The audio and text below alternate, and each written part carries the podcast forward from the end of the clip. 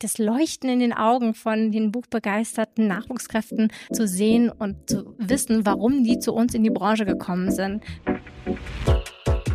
Menschen, die Literatur schreiben, sie vermarkten, lesen oder vorlesen, besprechen, verkaufen, kurz Menschen, die Literatur lieben und mit oder von ihr leben. Das ist der Buchmarkt. Und auch er ist mittendrin im Wandel durch die neuen technischen Möglichkeiten entlang der langen Reise einer guten Geschichte. Nach unserer Sommerpause haben wir einige dieser Menschen ins schöne Jules Verne in Saarbrücken eingeladen, um darüber zu sprechen. Ihr hört hier also eine Aufnahme dieses Talks. Moderiert wurde der Abend von Isabel Sonnabend. Viel Spaß. Doc 11 fragt, was geht? Der Podcast für Kreative, die die Welt verändern und davon leben wollen.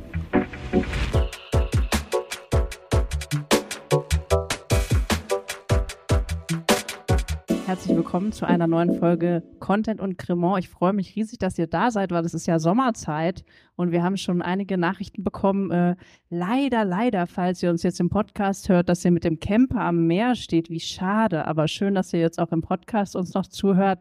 Ansonsten äh, bitte ich um einen tosenden Applaus. Äh, unser Thema ist heute die digitale Transformation des Buchmarktes, also kurz der Buchmarkt in Digizeiten. Und wir haben äh, ganz tolle Gäste, deswegen einen tosen Applaus bitte für euch. Ich stelle euch vor, Dirk Vandenboom, Maike Stein und Tamara Foschak. Ist Foschak richtig? Fast. Vosshag. Vosshag. Ein das halbes Jahr in Irland, das war nicht einfach. Ich bin an alles gewöhnt. Okay, das Foshake, wahrscheinlich war da alles dabei, oder? So ziemlich, ja. Okay, dann bist du ja abgebrüht. Ich stelle euch mal vor, Dirk Vandenboom, ich habe mir aufgeschrieben, du bist so ein, ein berühmter Tausendsasser. Trifft dich das? Nein, ich dachte Nein, mir schon, dass du Nein sagst. Ich bin überhaupt nicht berühmt. Ich sage einfach mal, was du machst, dann könnt ihr das selber entscheiden. Also du äh, schreibst Science Fiction und Fantasy Romane. Tatsächlich auf dem Weg hierher wollte ich mir ans Ausleihen in der Stadtbibliothek im großen Köln und ich habe nichts mehr bekommen, weil alle entliehen waren. Das heißt, hier sitzt ein großer Autor in unserer Runde. Politikwissenschaftsprofessor bist du auch noch und Geschäftsführer einer saarländischen NGO. Und jetzt sage ich aber nicht mehr über dich. Und ich freue mich mit dir über deine Erlebnisse als Autor zu sprechen vor allen Dingen und die Eindrücke, die du so hast von dem Buchmarkt und wie sich alles entwickelt. Maike Stein, zu deiner Rechten, ihr habt ja eben schon so ein bisschen gekuschelt, äh, Medienwissenschaftlerin, Journalistin, Dozentin, sehr literaturbegeistert, was ich toll finde für unser Thema heute. Ich dachte so, also die Hälfte deines Herzens muss aus einem Buch bestehen, oder? Ja, so ist es. Ja, so ist es. Ihr macht zum Beispiel einen privat aufgezogenen und mittlerweile sehr bekannten Literaturpodcast. Sag mal sehr bekannt, ihr habt 40.000 so als Hörerschaft. Sag ich einfach mal so in den Raum. Oder wie viel Kommt habt ihr? jetzt drauf an, in welchem Zeitraum du das sagst, aber wir sind einer der reichweitenstärksten Literaturpodcasts im deutschsprachigen Raum. Das kann man auf jeden Fall sagen. Das reicht ja, dann ist das so korrekt. Ihr macht Buchtipps, News, Debatten über den Markt und äh, ich freue mich sehr, dass du davon ein bisschen berichten kannst, auch über die Wirtschaftlichkeit, über das Mutigsein und das freie Podcast-Leben. Tamara Vosshag, so, jetzt haben wir es richtig. Du bist gelernte Medienkauffrau Digital und Print am Media Campus Frankfurt. Das ist ein Weiterbildungszentrum für Leute, die am Buchmarkt unterwegs sind. Ihr bildet auch aus, vor allen Dingen den Nachwuchs. Und da möchte ich natürlich von dir auch einiges drüber hören. Und du bist gerade aus Frankfurt gekommen. Bist du gut angekommen im schönen Saarbrücken? Heute aus Frankfurt und mit der Regionalbahn durch panoramareiche Landschaften. Sehr schön habt ihr es ah, hier. Das klingt da sehr schön. Okay, siehst du, da konnten wir dir schon was bieten.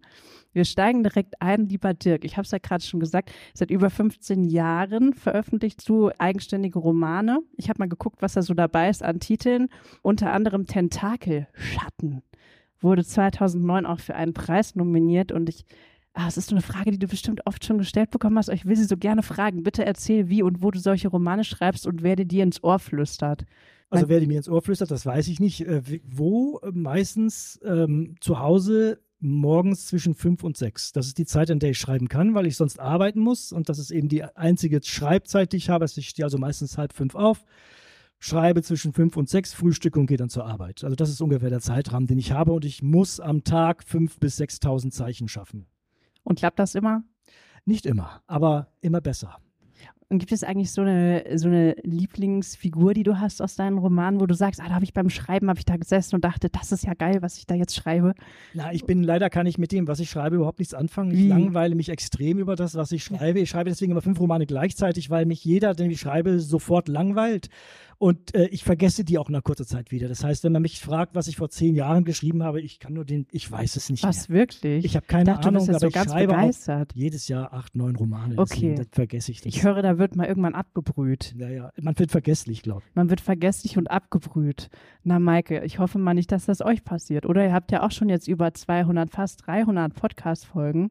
Aber dir ist das noch nicht passiert. Ich sehe immer noch das Leuchten in deinen Augen, oder? Naja, es kommt natürlich immer darauf an, wie gut die Bücher sind, die wir besprechen. Wir sind ja literaturkritisch, das heißt, wir feiern nicht alles ab, was wir vorstellen, Ja. sondern wir diskutieren über die inhaltliche und ästhetische Qualität und Relevanz. Und manche Dinge beeindrucken uns tief, nehmen uns mit, weil sie vielleicht experimentell gestaltet sind oder ganz wichtige Themen ansprechen. Und die merken wir uns dann über Jahre.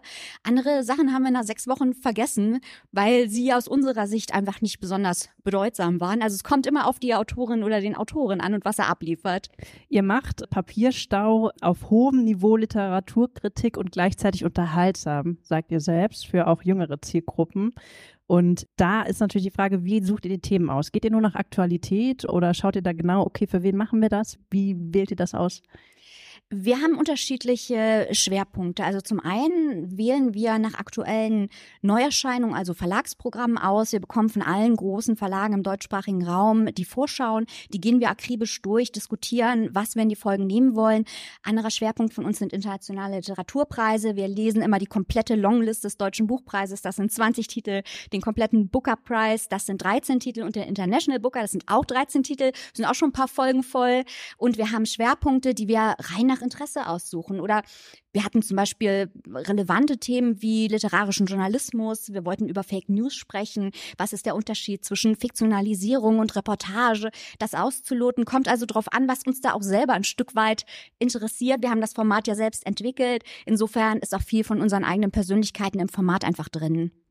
Und ihr habt auch sehr äh, prominente Studiogäste. Ich habe mal so quer gehört, Heinz Strunk ist ja auch dabei, der hat euch sehr begeistert, der hat gerade ein Kinderbuch veröffentlicht. Das heißt, ihr macht auch wirklich querbeet. Alles, was geht und begeistert.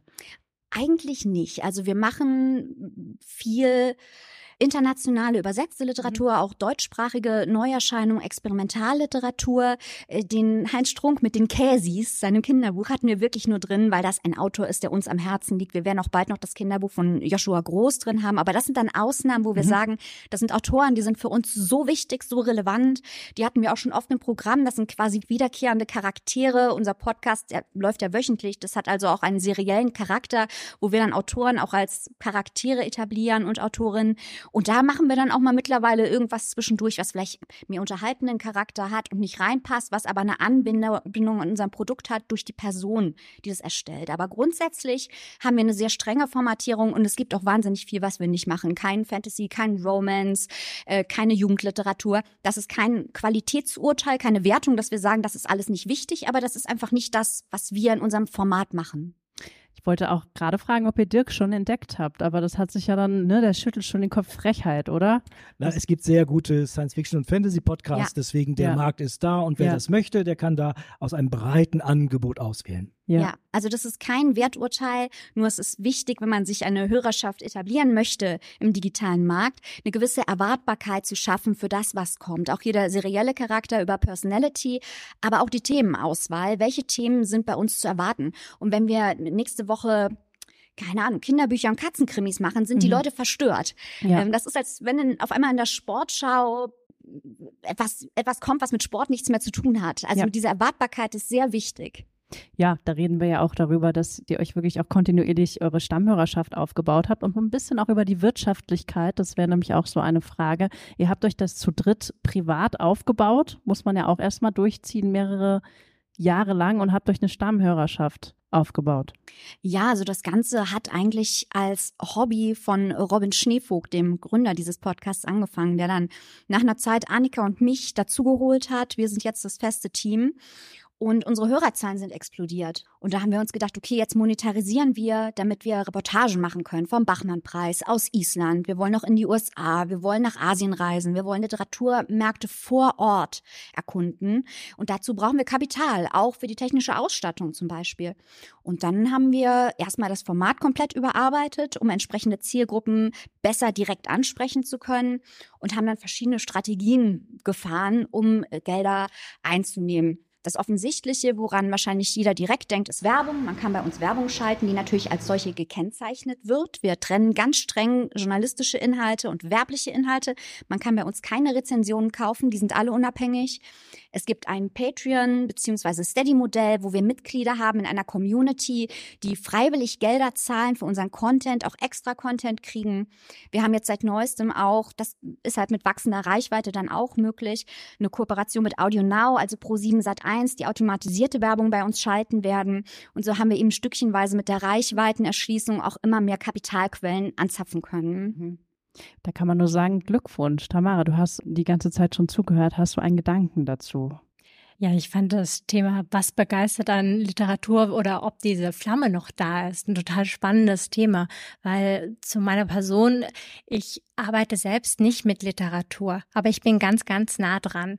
Ich arbeite am Media Campus Frankfurt und das ist Aus- und Weiterbildungsort mit Schwerpunkt der Buch- und Verlagsbranche. Also bei uns kommen alle Nachwuchskräfte, aber auch Personen, die sich weiterbilden möchten, die vielleicht auch noch Themen haben, wie jetzt zum Beispiel die Digitalisierung im eigenen Unternehmen oder die auch den Quereinstieg in die Branche schaffen möchten. Und da erlebe ich natürlich tagtäglich diese Begeisterung für das Lesen, die Begeisterung für AutorInnen. Wir haben Abendveranstaltungen, um einfach ganz nah dran zu sein und da einfach das Leuchten in den Augen von den buchbegeisterten Nachwuchskräften zu sehen und zu wissen, warum die zu uns in die Branche gekommen sind. Das ist einfach so ein Gedanke, den ich teile und das Feuer, glaube ich, wird auch nie erlöschen. Wenn du sagst, ähm, Menschen können sich an euch wenden, mit welchen aktuellen Problemen, Fragestellungen kommen die zu euch? Wo könnt ihr weiterhelfen?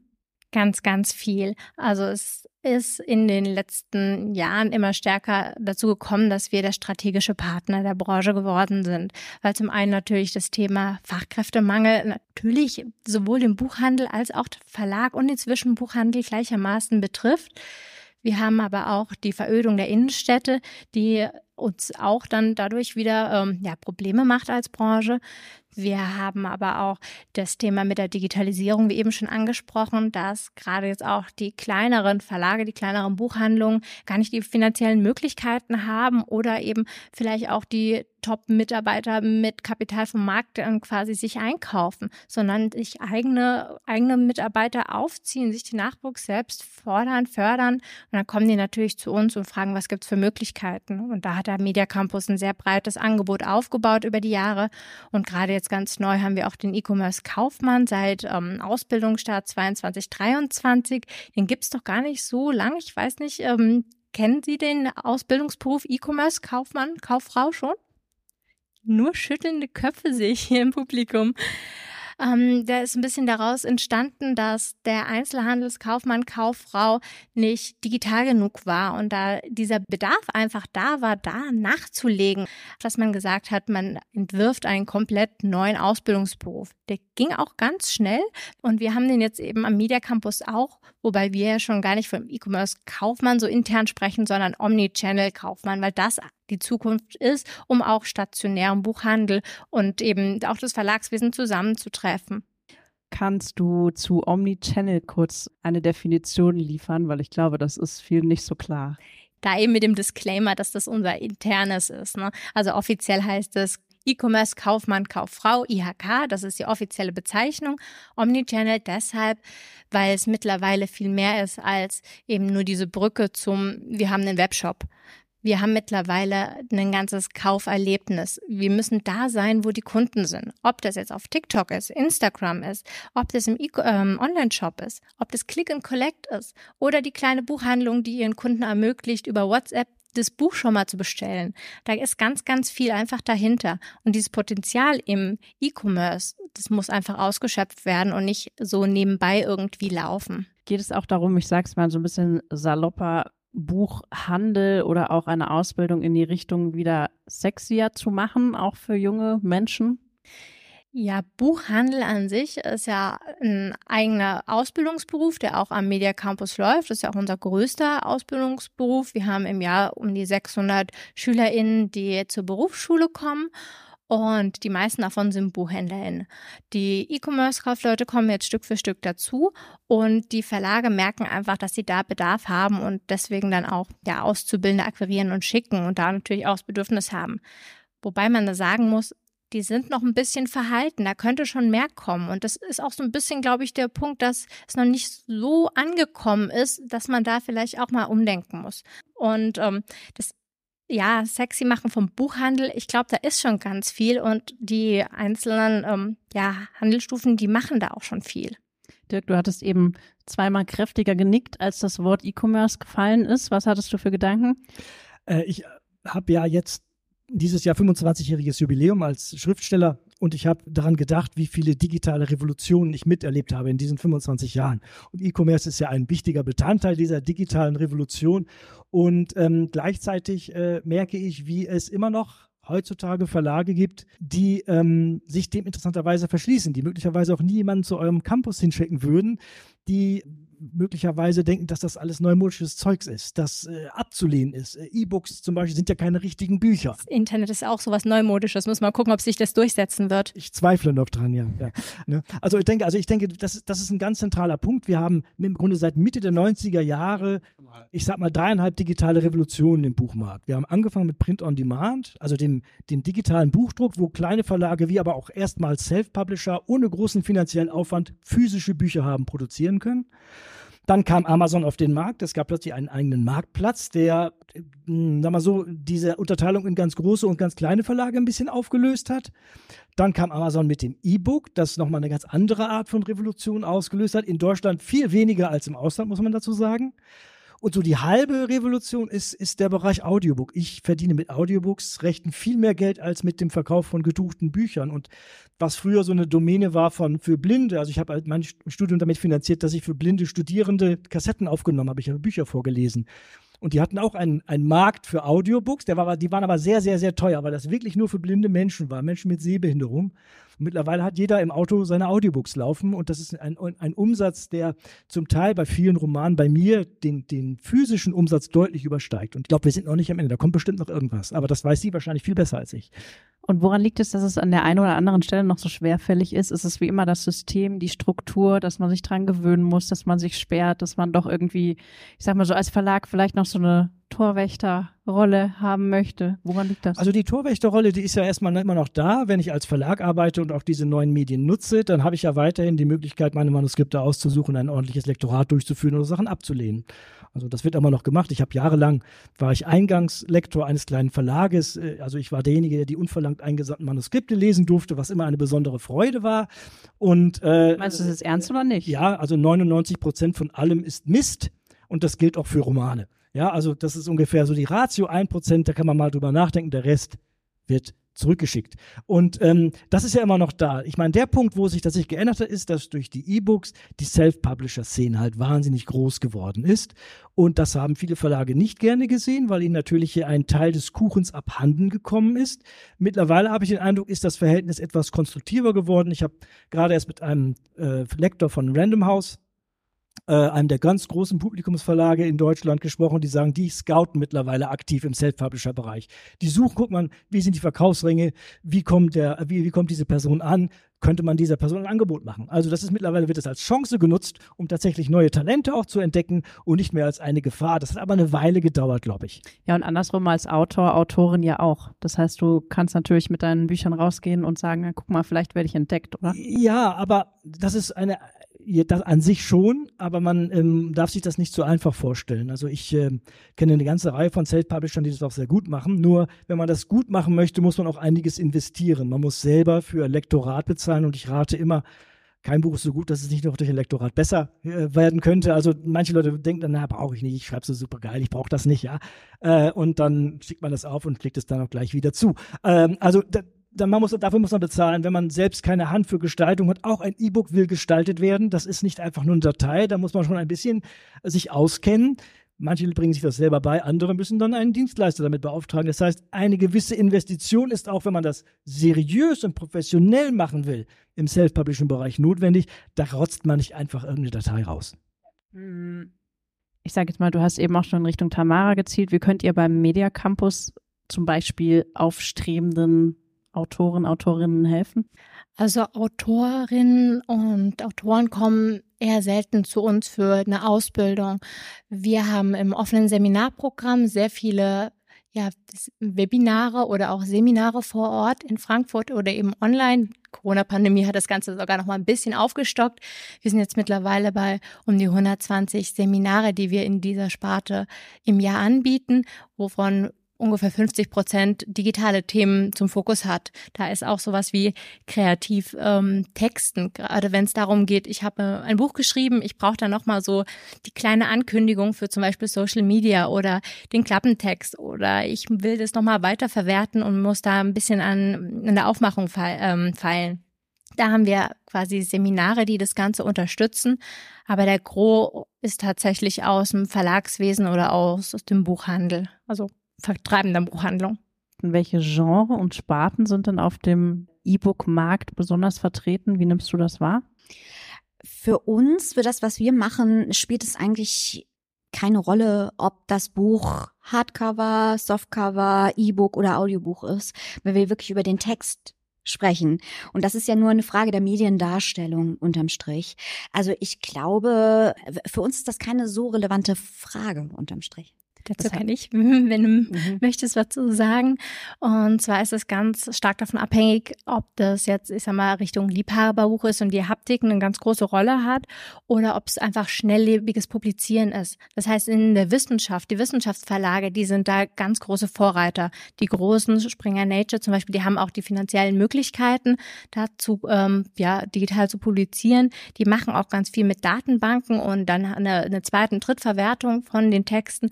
Also also da ist der ganz klare Fokus. Im Publikumsmarkt ist es ziemlich stabil, so um die sechs Prozent der E-Book-Anteil. Und wenn es dann zu den, den Fachverlagen geht, da sind wir schon eher Richtung 40 Prozent aufwärts. Ich denke, es ist auch abhängig, wenn ich das einfügen darf, vom Genre. Äh, ich äh, ich habe einen guten Freund, der schreibt Krimis. Äh, wir legen hier wieder unsere Abrechnungen nebeneinander hin. Bei mir und bei vielen anderen Kolleginnen und Kollegen im Bereich der Science Fiction ist der E-Book Bereich bei fast 40 bis 50 Prozent. Bei den Krimis, da sind wir dann plötzlich bei den 6 bis 10 Prozent, äh, die andere haben. Das heißt, das hängt auch ein bisschen vom Publikum ab. E-Books und äh, also die, die Nutzung moderner Technologien der Darstellung, das war offenbar die Affinität beim Publikum, das dann auch dieser Literaturgattung zugehörig ist, vielleicht etwas höher als bei anderen es ist, glaube ich, auch wirklich eine Frage des spezialisierten Verlages. Also es gibt ja solche Verlage wie Steile, die gerade darauf setzen, dass die Haptik ähm, wichtig ist, dass die Darstellung der Bildlichkeit wichtig ist. Das sind Dinge, die bei uns aufgrund auch unseres Formats keine Rolle spielen, weil wir können das Buch nicht zeigen. Wir reden also rein über den Inhalt. Wie wichtig ist euch denn jetzt persönlich noch Haptik? Möchtet ihr auch noch über ein Buch streichen oder ist es bei euch schon so weit, dass ihr sagt, ach, Inhalt reicht, gib mir das E-Book, ich habe meinen Reader. Es kommt wirklich auf das Buch an. Also letztens kam ja die neue oder die, die erste große Herrndorf-Biografie raus von Tobias Rüther und Herrndorf war ja Autor und Maler. Und da sind dann natürlich äh, Bilder von Herrndorf, die er gemalt hat, ab abgebildet und das will man schon in der Hand haben, will es ausgerückt ansehen und nicht klein, pixelig, schwarz-weiß auf dem E-Book-Reader. Aber generell haben wir schon das Luxusproblem, dadurch, dass wir drei neue Bücher jede Woche haben, wir kriegen diese Bücher nicht mehr unter zu Hause. Ähm, wir sind also froh, wenn uns Verlage Fahnen schicken, digitale oder E-Bücher schicken und was bei uns natürlich auch nochmal Stichwort Wirtschaftlichkeit äh, dazu kommt, wir kriegen Rezensionsexemplare natürlich kostenfrei von den Verlagen. Wir müssen die aber als Einnahmen versteuern. Das heißt, wir sind auch froh, wenn wir nicht die super teuren 35 Euro Hardcover geschickt kriegen, weil das sind alles Einnahmen, die wir dann dem Steuerberater schicken. Das kommt auch noch dazu. Was also, schön ist es trotzdem, oder? Ja, auf jeden Fall. Also so ein Buch, wie das riecht, wie man es aufmacht, absolut. Das ist nicht zu ersetzen. Äh, aber äh, ich bin auch jemand, der eben sagt, äh, das Internet ist da, die digitalen Verbreitungskanäle, auch Marketingkanäle bieten gerade kleineren Verlagen so viele Chancen. Denn wenn man das Wissen hat, wie man im digitalen Raum Marketing macht, dann sind häufig die Kosten, die auf einen zukommen, wirklich die Personalkosten oder die eigene Arbeit auf Instagram, wenn man es professionell aufzieht. Wenn man vergleichbare Reichweiten oder Zielpublikum über klassische Zeitungen erreichen will, das könnte man gar nicht finanzieren. Von daher denke ich auch, gerade kleine Verlage haben so viele Chancen durch diese digitalen Wege, durch E-Publishing und auch durch Marketingkanäle, dass es sich auf jeden Fall lohnt, sich dort zu qualifizieren, um im Markt größere Reichweiten zu erreichen. Hast du schon wieder aufgegeben, Dirk, oder du warst gerade noch? Ich habe, ich habe, ich gebe öfter zwischendurch auf, macht aber nichts. ähm, nee, also ist ein ganz wichtiger Punkt, äh, der eben genannt wurde, ist die Platzfrage. Ja, und die Frage nach dem Buch. Also ich habe auch zwei Zimmer voll, irgendwie 10, 15.000 Bücher und Heftromane, über 30.000 Heftromane. Ähm, und äh, ich habe, ich habe keinen Platz mehr. Es geht nicht. Ja, also wenn ich jetzt Bücher kaufe, kaufe ich sie als E-Book aus der Not heraus. Es gibt hin und wieder in meinem Genre in Deutschland nicht schön gemachte Hardcover aus den Vereinigten Staaten da ist das Genre etwas populärer und literarisch auch angesehen als in Deutschland. Wir haben noch so ein kleines, man rümpft noch ein bisschen die Nase, nicht? Die rümpfen ja auch die Nase hier vom Papierstau, ne? War nicht so gemeint, war nicht so gemeint, ja. Also, ich lasse es an mir abprallen. Ja, einfach abprallen lassen. ne? Äh, da werden hin und wieder noch sehr schöne, auch sehr bibliophile Ausgaben. Da bestelle ich mir einmal im Jahr mal eine, mhm. ja. Aber das war's dann auch schon. Ich weiß auch nicht, wohin damit. Ja, da kann ich verstehen, dass du dir das auch mal schön in den Schrank stellen möchtest. Zum Thema Marketing haben wir noch gar nicht so gesprochen. Wie viel Gedanken macht ihr euch über Marketing? Wie viel steckt ihr da rein? Mittlerweile nicht mehr so viel. Man muss sagen, dass viel von der Grundreichweite dieses Podcasts aufgebaut wurde über Instagram. Das war noch vor meiner Zeit, bevor ich bei diesem Podcast war. Da sind viele, viele Potenziale. Damals war der Podcastmarkt auch noch nicht so übersättigt, muss man dazu sagen. Und mittlerweile haben wir wirklich äh, Reichweite aufgebaut durch klassische Pressearbeit, Zeitungen, durch Kontakte, die wir uns erarbeitet haben, freie Mitarbeiten bei öffentlich-rechtlichen Sendern oder wenn wir eingeladen sind bei Veranstaltungen wie diesen, haben wir uns durch Schneeballsystem eine gewisse Reichweite aufgebaut. Aber ich glaube, dass der Knackpunkt unserer Reichweite wirklich die Formatierung ist. Also ich rate auch, wenn ich äh, als Dozentin Seminare zu Podcasts gebe, die meiste Zeit rein zu investieren, sich die Frage zu stellen, warum soll mir überhaupt einer zuhören? Wir kennen das alle, die Leute sitzen in der Küche lustig beim Wein zusammen und denken, haha, wir sind ja so komisch, wir sollten einen Podcast machen, damit die ganze Welt von unserem Humor profitieren kann. Das ist vielleicht nicht die allerobjektivste Einstellung, die man so haben sollte. Also sich wirklich klar zu werden, was berechtigt mich überhaupt darüber zu sprechen? Warum sollte eine fremde Person meinen Ausführungen lauschen? Ähm, und ich glaube, dadurch, dass wir etwas machen, was es in dieser Form sonst so nicht gibt, nämlich eben die Bücher, die sonst in der FAZ oder in der Zeit besprochen werden, auch zu besprechen, aber in einer ganz anderen Tonalität, gleichzeitig mit denselben hohen literaturwissenschaftlichen Bezügen. Dadurch haben wir, glaube ich, auch die Reichweite aufgebaut und auch die Leute an unser Produkt gehalten, weil die Leute dann durch die Tonalität einschalten äh, und wir dann auch das lieben wir auch, Stichwort ähm, Bücherliebe, strahlende Augen, den Leuten auch Sachen unterjubeln können. Also ein Beispiel, das ich immer gerne gebe, ist, wir hatten mal einen Roman bei uns, der war von einer nordkanadischen Kehlkopfsängerin, der indigenen Bevölkerung. Und das ist jetzt was, wo man vielleicht im Schnitt im Buchladen nicht sagt, ach, das lese ich jetzt mal. Und man denkt vielleicht, oh Gott, das ist bestimmt verquast und vielleicht verstehe ich das mhm. gar nicht. Und unser Anspruch war es, weil wir das Buch so hervorragend fanden von Tanja Tagak, kann ich nur empfehlen, äh, den Leuten zu erklären, warum sie sich trauen sollen, das zu lesen und warum das wichtig ist und warum das Spaß macht. Mhm. Und dann kriegen wir teilweise bei solchen Büchern besonders viele Zuschriften, weil die Leute sagen, danke, dass ihr mir erklärt habt, dass ich das kann, dass ich das Zutrauen habe, dass das, das Richtige für mich ist. Und das schaffen wir eben durch die Persönlichkeitsvermittlung, die wiederum die Leute an unser Produkt bindet. Ja, weil es auch so schön nischig ist. Ja, es, es kommt halt wirklich drauf an. Äh, da hat, das hat uns auch Ijoma Mangold von der Zeit bestätigt, der uns viele gute Tipps gegeben hat, als wir das Format neu aufgestellt haben, ähm, dass eine Stärke unserer Show ist, welche Titel wir in die Show holen, wie wir die Zusammensetzungen wählen, dass es sowohl eine Erwartbarkeit hat, man aber auch immer experimentelle, junge, ungewöhnliche Literatur hat, wo die Leute vielleicht von selber nicht drauf kämen. Es gibt ja Bücher, die finden dann überall statt, die brauchen wir eigentlich nicht auch noch, weil die haben die Bücher, die haben die Leute, die Bücher mögen, schon zweieinhalb Mal gehört. Und die Mischung, die ist wirklich, glaube ich, ein Knack Knackpunkt, um Hörer zu generieren. Mhm. Thema Marketing am Media Campus ist auch eins, oder? Und inwiefern hat sich das verändert? Jetzt sag nochmal Stichwort digitale Transformation. Ist ein sehr großes Thema sowohl in den in der Ausbildung als auch in den diversen Weiterbildungsformaten. Wir haben auch einen eigenen Fachwirt, der seinen Schwerpunkt hat, heißt Medienmarketing und Vertrieb, weil es einfach so ein sehr wichtiges Thema für unter anderem halt Verlage ist. Und gerade da merkt man diesen Unterschied zwischen großen und kleinen Verlagen. Und bei kleinen spreche ich nicht unbedingt von den Kleinstverlagen oder den Einzeltitelverlagen, sondern auch, wenn es jetzt darum geht, wir haben ja 20, 30, 50 Mitarbeiter, da ist gar nicht so das Budget da, um groß Marketing zu machen. Oder es wurde verstanden, ja, wir brauchen jetzt auch digital und Social Media. Und dann wird dann der Azubi dran gesetzt und sagt, ja, hier, du machst ja sowieso Social Media, mach doch bitte noch den äh, Verlagsaccount. Und wir haben am Media Campus auch einmal im Jahr das Nachwuchsparlament von der Börsenvereinsgruppe. Also der Media Campus gehört ja zum Börsenverein des deutschen Buchhandels. Und da kommen dann immer 75 ja gesponserte Nachwuchskräfte vom Studenten aus eben Politikwissenschaft beziehungsweise mit Buchschwerpunkt, aber auch eben Auszubildende und ähm, ja Berufseinsteiger mit bis zu zwei Jahren und tauschen sich über die Knackpunkte der Branche aus, wo wir auch so Nachholbedarf Bedarf haben.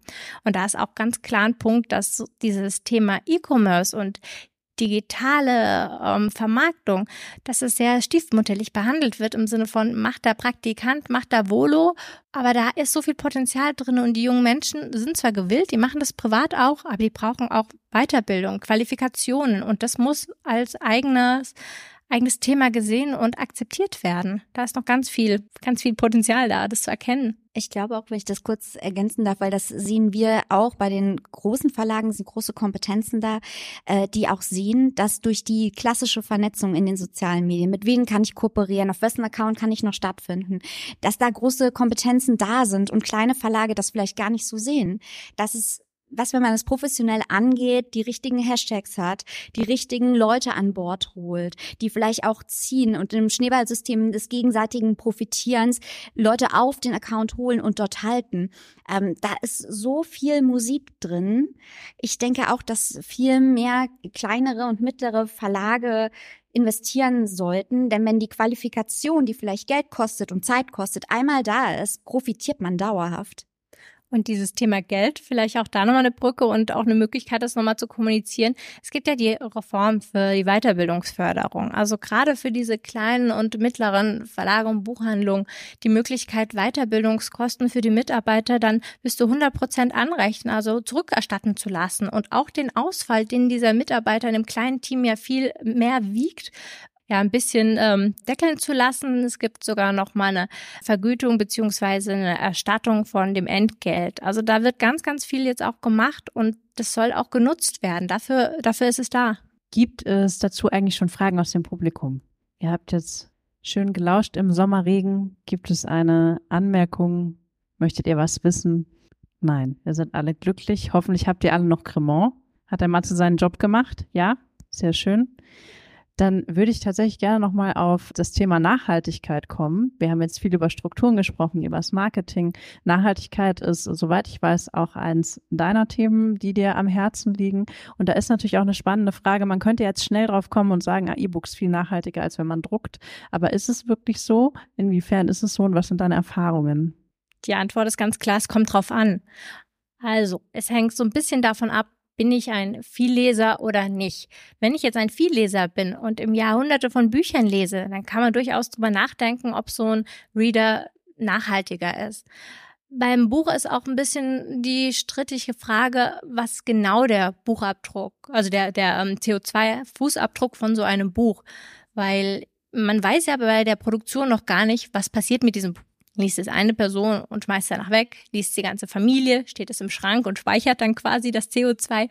Da sind ganz viele ähm, Was ist wenn dabei in dieser Berechnung. Aber man kann so grob sagen, also wenn man den Fridays for Future Austria glaubt, dass man so um die zwölf Bücher im Jahr liest, dass man dann schon rentabler mit einem E-Reader ist, kann man eben sagen, wie rechnet man das Ganze? Das ist so mit einem Buch, das haben DIN A5, 200 Seiten kalkuliert. Die Rohstoffe machen es, glaube ich, da auch ganz stark aus. Und natürlich, wie lange nutzt man das Gerät dann?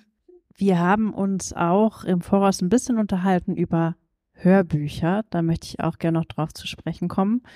Wie steht ihr zu Hörbüchern? Hört ihr, Dirk? Klar, deine Bücher sind natürlich auch als Hörbücher erhältlich, kann man bei dieser Gelegenheit sagen. Aber äh, hört ihr Hörbücher? Wie steht ihr dazu? Ja, jeden Tag im Auto. Ist die einzige Möglichkeit, wo ich noch lesen kann. Ich habe keine Zeit zum Lesen. Ich habe früher die 100 Bücher im Jahr gelesen. Ich schaffe das nicht mehr. Ich schaffe es noch durchs Hören. Also wenn ich sehr reise sehr viel, ich im Zug sitze oder beim Autofahren, dann höre ich Hörbücher und dadurch schaffe ich es dann doch tatsächlich mal ein paar Bücher zu le lesen, zu hören. Ja, ich bin sehr dankbar dafür. Und bei euch? Ja, bei mir ist es auch so, weil wir haben eine irre Schlagzahl durch den Podcast und momentan ist Deutscher Buchpreis und Booker Prize parallel. Das heißt, immer wenn ich raus mit dem Hund ins Fitnessstudio gehe, höre ich weiter Bücher, sonst komme ich einfach gar nicht mehr klar.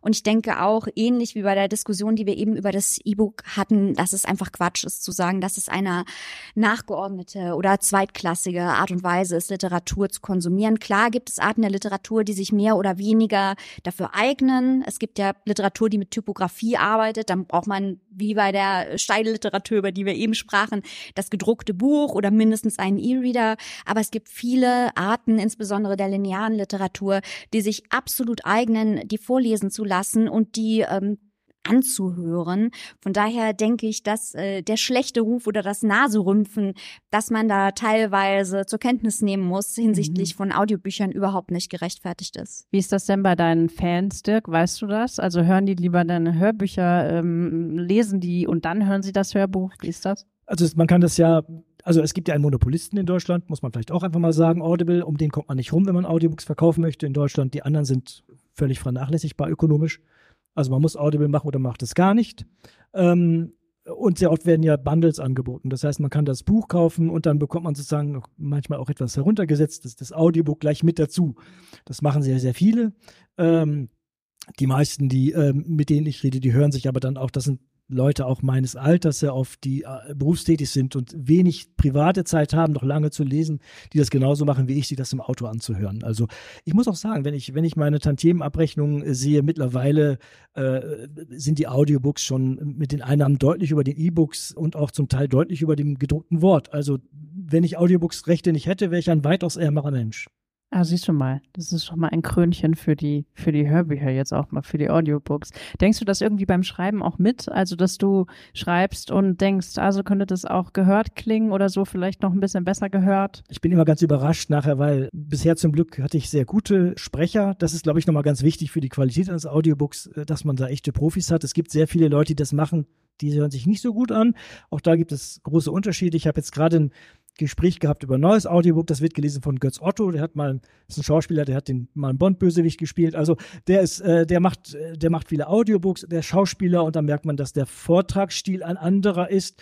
Und ich selbst bin kein Schauspieler, ich kann mir das, ich kann zwar vorlesen, ich mache auch mal Lesungen, aber ich glaube, ich habe die Fantasie nicht, mir das vorzustellen, wie es ein richtig guter Profi vorliest. Ich bin immer ganz froh und höre mir meine eigenen Bücher dann auch an und finde dann jedes Mal, wenn ich das höre, einen Fehler. Und oh. ja, weil egal was er macht, egal wie gut das Lektorat ist, egal wie gut das Korrektorat ist, wenn ich ein Buch aufschlage auf der ersten Seite, da ist ein Druckfehler, ein Satzfehler, ein Kommafehler, was auch immer. Und bei Audiobooks passiert mir das auch jedes Mal. Das ist das Frustrierende. In welcher Form dann ein Fehler, ein Wort vertauscht, ein Wort vergessen? Ja, zum Beispiel, dass ich vergessen habe, wie der Charakter heißt, die der Protagonist heißt. Und dann drei Kapitel weiter habe ich ihn anders genannt. Das ist niemandem aufgefallen. Nie. Niemals jemandem deine, aufgefallen. Deine aber erst als das Audiobook publiziert wurde, da kommt es raus. Das ist Absicht. Das war eine experimentelle nein, nein, Anlage. das ist Dummheit. Reine Dummheit ist das. Bist du, bist du irgendwie in die Produktion mit einbezogen oder sagst du ja. hier, nehmt meine Bücher? Also Science Fiction hat daraus. die Konsequenz, dass es manchmal sehr seltsame Worte gibt, weil man sich ja dauernd neue ausdenkt. Ja. Also die Namen eines Außerirdischen sind möglicherweise nicht ganz dem üblichen deutschen Wortstämmen entsprechend. Und dann passiert es relativ häufig, dass mich die Sprecher äh, mir sagen, pass mal auf, wie soll ich denn das aussprechen? Als ob ich das wüsste, ich schreib's doch bloß. Ich habe keine Ahnung. Sage ich meistens, sage ich, wie du es für richtig hältst, so ist es dann. Wie du es fühlst. Ja, so fühle es, ja, weil ich habe dazu auch keine Meinung. Ich habe einen Alternative History Roman geschrieben, der im antiken Rom ähm, spielt. Da war es dann umfangreicher, weil es dann um original römische, lateinische Aussprache ging, ja, um, um lateinische Namen und Redewendungen. Da konnte man dann ins Detail gehen. Alles andere sollen sie lachen, wie sie wollen. Was ist ja mal ein Wort? Ja. Gibt es dazu Anregungen, Fragen? Ja, hier geht eine Hand hoch. Ja, frag einfach gerne laut. Genau, können Sie sagen, wie ökonomisch, also die Herstellungskosten von Audiobuch zu, bis so eine Printausgabe fertig ist? Also Lektorat, Korrektorat kommt ja schon im Schreibprozess, aber dann wie zueinander stehen ungefähr? Also ein gutes Audiobook mit einem guten Sprecher, ich rede von den Profis, Schauspieler, wie auf Theaterschauspieler oder professionelle Hörbuch, äh, Vorleser, die lassen sich das berechtigterweise gut bezahlen. Das sind viele tausend Euro und dann muss das Ganze auch gemischt, werden, am besten von einem professionellen Tontechniker. Das sollte man auch nicht einem Amateur überlassen. Bitte nicht, bitte nicht, ja. Habe ich schon ganz grausame Dinge äh, gehört. Also man muss schon eine, also mal so, es ist nichts für Self-Publisher. Ich kenne zum Beispiel keinen Self-Publisher, außer jemand, der wirklich reich von Mami geerbt hat oder sowas, ja, der auf eigenem Antrieb sich ein Audiobook hat finanzieren können. Es gibt preiswerte Angebote, die sind meistens miserabel schlecht. Das sollte man nicht tun. Äh, die Self-Publisher, die ich kenne, haben ihre Audiobookrechte tatsächlich verkauft an Verlage und die haben das dann publiziert. Es ist relativ teuer. Ist ja schon mal gut zu wissen, wenn man da starten möchte, dass das äh, ein schwieriges Unterfangen ist. Gibt es sonst noch eine Frage? Ja, wir fangen erstmal hier vorne an bei Lars. Ich will mal wissen, ob äh, so, und da Lars aus dem Publikum nicht so gut zu verstehen ist, hier ein kleiner Nachklapp und die Frage. Lars hat gefragt, ob Audiobücher in Zukunft immer mehr von künstlicher Intelligenz gesprochen werden können und ob es aktuell schon Software dafür gibt. Ja, ja, gibt es, gibt es auch immer mehr und die wird auch immer besser. Ich gehe davon aus, dass wir in zehn Jahren keine Vorleser mehr haben werden für die Massenliteratur. Das wird nicht mehr nötig sein. Ich habe äh, neulich erst mit einem Hörbuchverlag geredet, der genau das macht und damit jetzt anfängt. Das fängt jetzt mit der Unterhaltungsliteratur an. Da ist es nicht so, da geht es auch mal preiswert. Diese Vorlesesoftware wird immer, immer, immer besser. Zurzeit würde ich sagen, merkt man es noch, würde man nicht kaufen. Aber angesichts der Entwicklung in der Vergangenheit, der Geschwindigkeit, mit der das vor sich geht, würde ich sagen, das sage ich auch jedem, der mich fragt, ähm, und auch allen Hörbuchvorlesern, die mit mir zusammenarbeiten, in zehn Jahren seid ihr arbeitslos. Das könnt ihr vergessen. Mhm. Ein Mann der direkten Worte. Das war mal eine Antwort. Und dann haben wir, ist seine Hand immer noch oben? Ja, sehr, sehr gerne. Und hier fragt Germaine aus einem Buchverlag in Saarbrücken etwas über die Vegan Fantasy Fair. Da gab es nämlich die einzigen nicht veganen Produkte, das waren Drucksachen. Und äh, sie fragt, ob das ein Punkt ist, wenn man über den Fußabdruck und die Nachhaltigkeit von äh, Produkten auf dem Buchmarkt spricht. Spannend, weil ich was selbst im Abschluss. Ähm, wer hatte einen Gedanken zu? Oder seid ihr da alle so, ach Gott, da muss ich jetzt erstmal auch drei Nächte drüber Also ich schlafen. bin Vegetarier, mir würde vegetarische Bucherstellung völlig ausreichen. das ist ja schon mal was. der nächste Step ist nicht weit, Dirk. ich finde es vor allem gut, dass immer mehr hinterfragt wird, ob es jetzt unbedingt unter dem Label, ist es vegan, ist es nachhaltig, wo wird produziert. Also es wird immer mehr halt überlegt und hinterfragt und nicht einfach nur das fertige Produkt und sieht schön aus, fertig. Von daher auch eben mit dem Nachhaltigkeitsaspekt, ähm, dass man mit Druckereien arbeitet, die von vornherein sagen, wir arbeiten CO2-neutral, wobei auch da der Begriff immer so eine schwierige Schwierigkeit mit sich bringt. Aber da auch in der Branche ein ganz großes Thema, die Nachhaltigkeit. Und man merkt es eben an so Formaten wie zum Beispiel einer veganen Buchmesse. Ja, finde ich einen schönen Hinweis und vielen Dank, dass ihr gekommen seid, auch als Repräsentanten, Repräsentantinnen eines Verlages. Hat jetzt noch jemand eine Frage? Ansonsten würde ich Abschlussworte in den Raum werfen und ich finde es immer ganz gut, wenn man noch zum Schluss was sagen kann. Habt ihr einen, zum Beispiel einen Appell an Akteure, Akteurinnen? Gibt es einen Wunsch von eurer Seite, den ihr jetzt noch äußern möchtet? Ja, die meisten literaturkritischen Produkte stammen aus Metropolen. Wir haben die Klassiker Hamburg, Berlin, München, Frankfurt. Die meisten Leserinnen und Leser stammen nicht aus Metropolen. Und unser Podcast hat ja drei Standorte Münster, Hannover, Saarbrücken. Und wir versuchen das, oder was heißt versuchen? Wir spielen das zu unserem Vorteil, weil die Berichterstattung zur Literaturszene in Berlin, die kriegt man an jeder Ecke und die ist überall abgedeckt. Das heißt, für uns ist es auch wichtig, und das stößt auch bei unseren Hörerinnen und Hörern auf Interesse, die Romane vorzustellen, die die Geschichten erzählen. Aus Hildesheim, aus Neckar-Ulm, aus Castrop-Rauxel, da wohnen die Leute, da sind die spannenden Geschichten. Der Berlin-Roman ist eigentlich, das ist so übersättigt, dieses Genre. Und man sieht es ja auch an der Renaissance des Dorfromans, dass diese Dinge nachgefragt werden. Ich möchte das nur deswegen sagen, weil wir große Probleme haben, äh, entsprechende Inhalte aus der Großregion bei uns zu platzieren. Wir sind dafür offen. Wir haben in der aktuellen Folge, wer es gehört hat, haben wir äh, Nora Hadada aus Neunkirchen, wir haben Tian Sila aus Kaiserslautern. Wir sind immer froh, wenn wir spannende Sachen aus der Fläche kriegen, weil die 2000. Geschichte aus Hamburg braucht kein Mensch, nichts gegen Hamburg. Also ich glaube, es ist wie bei vielen Dingen im Saarland, und ich sage das selbst als Saarländerin, wichtig, dass wir uns nicht als so klein und unbedeutend ansehen, sondern auch den Vorteil darin sehen und was uns mit vielen Leuten, die vielleicht unsere Produkte im Kulturmarkt konsumieren, was uns mit denen verbindet. Deswegen äh, mein ganz großer Wunsch, das habe ich eben schon gesagt, ich möchte irgendwann mal den historischen Roman über das Saarland der 50er lesen. Ich möchte junge, experimentelle Literatur aus dem Saarland lesen. Ich weiß, wir haben hier die Leute, wir haben hier die Köpfe, wir haben an der Uni auch die Professoren, die Autoren wie Juan Escuse herholen, um Studierende zu inspirieren. Also das wäre mein ganz großer Wunsch, die Möglichkeit zu haben, ähm, meinen zwei MitgesellschafterInnen im Podcast mehr saarländische Literatur unterjubeln zu können. Aber dafür brauche ich den Input von ihnen. Ich setze auf sie. da hast du schon das ein oder andere Herz geöffnet da hinten. Wie sieht's bei euch aus? Ich würde mein Schlusswort gerne dafür nutzen, darauf hinzuweisen, dass die Digitalisierung noch nicht am Ende ist. Wir haben noch eine große Entwicklung vor uns, gerade was ganz neue Vermittlungsformen von Literatur angeht. Die Vermischung verschiedener Wahrnehmungsformen, also Lesen mit Hören, Lesen mit Sehen, mit bewegten Bildern. Dazu gibt es ja unendliche Möglichkeiten, auch mit neuer Technologie. Das heißt, ich denke, wir werden uns in Zukunft auch ein wenig von dem Bild verabschieden müssen des Lesens, nur als Aufnahme von Buchstaben und Worten, sondern dass das in einem viel größeren Maße auch interaktiv wird, dass es Auswahlmöglichkeiten der Leser gibt, wohin die Geschichte selber gehen soll. Das wird gerade auch mit äh, künstlicher Intelligenz in entsprechenden Formen immer größer werden. Es sind die ersten Romane publiziert worden, die nur von AIs geschrieben wurden. Die gibt es bereits. Ja, sie sind nicht besonders gut, aber man kann sie lesen. In zehn Jahren müssen wir uns auch als Autoren und Autoren darüber Gedanken machen, wie sieht eigentlich unser Markt aus? Ja, also gerade ich als ein Unterhaltungsautor, ich schreibe keine hohe Literatur, ich schreibe so einen Mist, den liest man sich durch und dann hat man sich amüsiert und hat man es wieder vergessen. Ich vergesse es ja selber. Ja, so. Das, aber was ist mit mir in zehn Jahren? Was ist, wenn, wenn ChatGPT die gleiche Art von Romanen schreiben kann, weil die nicht besonders komplex und intelligent sind, also wie ich, ja, ähm, dann habe ich auch keine Arbeit mehr. Also die gleiche Bedrohung, die manche Dienste, manche Callcenter und so weiter bereits haben, die sich durch diese technologische Entwicklung bedroht fühlen.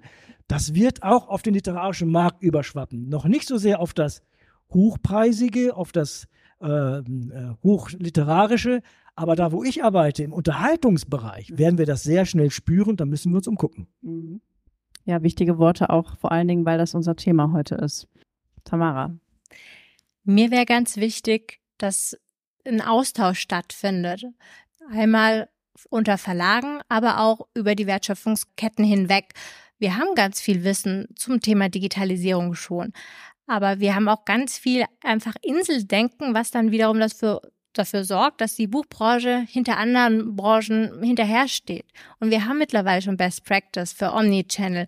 Wir haben auch schon gerade jetzt die großen Buchhandelsketten, Helia Meyersche, die richtige Omnichannel-Strategien haben und damit dann auch den anderen Branchen, jetzt nehmen wir Baumärkte, nehmen wir ähm, vielleicht auch Saturn Mediamarkt durchaus vorweg sind, was schon geht. Aber dieser Austausch in der Branche, der ist definitiv ausbaufähig. Der Börsenverein des Deutschen Buchhandels schafft momentan eine Austauschplattform, dass nicht jeder einzelne Verlag, jeder kleine Buchhandel diese ganzen Erkenntnisse selber mit zeitaufwendiger Recherche sich erarbeiten muss, der vielleicht auch gar nicht die finanziellen Mittel hat. Der schafft einen Sammelpunkt für den Austausch, um zu sagen, okay, das wissen wir schon als Branche, diese Schwarmintelligenz zu nutzen, um einfach auch gemeinsam da voranzukommen. Und ein Schlüssel dazu sind auch die Mitarbeiter. Deswegen möchte ich damit schließen, egal wie groß sie sind, egal welcher Wertschöpfungsstufe sie angehören, investieren sie in ihre Mitarbeiter. Und es muss nicht finanziell sein, es kann auch über Weiterbildung, über Unterstützung sein, über Anerkennung, die nicht finanziell ist. Also die Leidenschaft beibehalten, an die Wirtschaftlichkeit denken und vor allen Dingen mit dem digitalen Wandel gehen. Das äh, sind wirklich viele schöne Aspekte, die ihr mitgebracht habt. Und damit äh, schließe ich, du hast es gerade schon gesagt, Austausch. Ihr seid sehr herzlich eingeladen. Wir sind ja auch eine Veranstaltung, wo ihr euch jetzt noch nachher austauschen könnt. Und ich bitte nochmal um einen tosenden Applaus für unsere tollen Gäste von heute, Maike Stein, Tamara Vossack und Dirk Pfannenbohm. Schön, dass du bis hierher zugehört hast. Wenn du noch mehr über die Entwicklung des Buchmarktes erfahren willst, habe ich noch eine Empfehlung für dich. In einem kurzen Best Practice Video stellen wir das kleine Team um Tunetales vor, das analog zur Filmmusik Soundlandschaften für E-Books entwickelt. Den Link findest du, wie viele weitere Infos, in den Shownotes. Dieser Abend wurde moderiert von Isabel Sonnabend. Die Themenplanung lag bei Matthias Schmidt und mein Name ist Tanja Begon. Dieser Podcast wird produziert von Doc 11. Doc 11 übrigens, nur ganz kurz, ist ein Projekt zur Förderung der Kreativwirtschaft, finanziert vom Ministerium für Wirtschaft, Innovation, Digitales und Energie im Saarland. Alles weitere erfährst du aus den Links in den Show Notes. Wir fragen, was geht, damit ihr die Welt verändern und davon leben könnt. Wenn diese Folge dir gefallen hat, erzähl es gern weiter und abonniere unseren Podcast, dann verpasst du keine Episode mehr. Und wenn du eine Idee hast, mit wem wir uns unbedingt mal unterhalten sollten, dir ein Thema wünschst oder sonst uns irgendetwas mitteilen möchtest, schreib uns einfach eine E-Mail an hallo@doc11.saarland. Wir freuen uns auf Nachrichten. Doc 11 fragt, was geht? Der Podcast für Kreative, die die Welt verändern und davon leben wollen.